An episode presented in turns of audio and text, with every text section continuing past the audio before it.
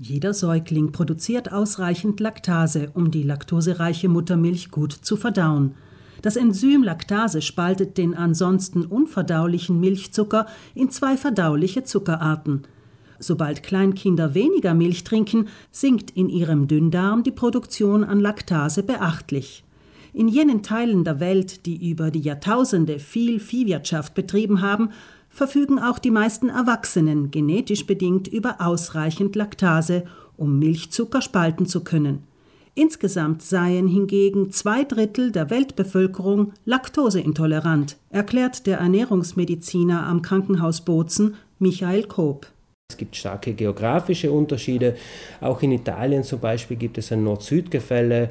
Im Norditalien ist ungefähr die Hälfte der Bevölkerung betroffen, im Süden bis zu drei Viertel der Bevölkerung. Wenn der Milchzucker unverändert in den Dickdarm gelangt, wird dieser von der Darmflora fermentiert. Dies führe innerhalb von ein paar Stunden nach dem Verzehr zu Blähungen, Bauchschmerzen und Durchfall, sagt Koop. Meistens vertragen die Personen, die an Laktoseintoleranz leiden, eine bestimmte Menge, die sogenannte Schwelle an Laktose und können diese ohne weiteres konsumieren, ohne irgendwelche Probleme zu haben. Sehr häufig genügt es, wenn ich das zu Hause auch sehe, wenn ich jetzt ein Glas Vollmilch trinke, habe Beschwerden bei einem halben Glas nicht, dann kann ich hier irgendwie so meine eigene Schwelle herausfinden. Darüber hinaus sei das halbe Glas Milch gemeinsam mit einer vollen Mahlzeit leichter verträglich als allein getrunken.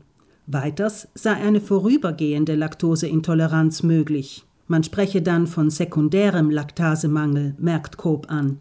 Nach einer Darmgrippe zum Beispiel oder auch nach bestimmten medikamentösen Therapien, wo vorübergehend die Darmschleimhaut etwas geschädigt wird, somit das Enzym auch nicht mehr vorkommt. Wenn sich die Grunderkrankung dann verbessert, dann verbessert sich auch wieder die Laktoseverträglichkeit. Der Mediziner betont, dass die Laktoseintoleranz keine ernstzunehmende Erkrankung sei. Die betroffene Person brauche beim Essen lediglich darauf achten, die persönliche Schwelle an Laktose nicht zu überschreiten. In Ausnahmefällen kann sie eine entsprechende Menge des fehlenden Enzyms Laktase in Tablettenform zu sich nehmen, um unbeschwert schlemmen zu können. Oder sie könne auf sogenannte laktosefreie Lebensmittel zurückgreifen. Zu beachten sei allerdings, dass diese Produkte in Wahrheit nicht laktosefrei sind, sondern ihnen das Enzym Laktase beigefügt wurde.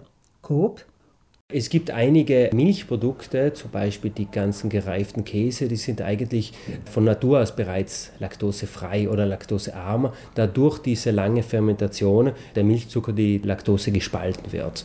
Die Industrie tendiere dazu, so der Ernährungsmediziner, etwas als laktosefrei anzupreisen, das an sich laktosearm oder laktosefrei ist. Dies ermögliche es den Firmen nämlich, den Preis ungerechtfertigt anzuheben. Auch empfehle er es abzuwägen, ob ein sogenanntes laktosefreies Produkt, etwa die Pizza in der Pizzeria, den höheren Preis wert ist unter Umständen sei nämlich eine halbe oder ganze Tablette Laktase die günstigere Alternative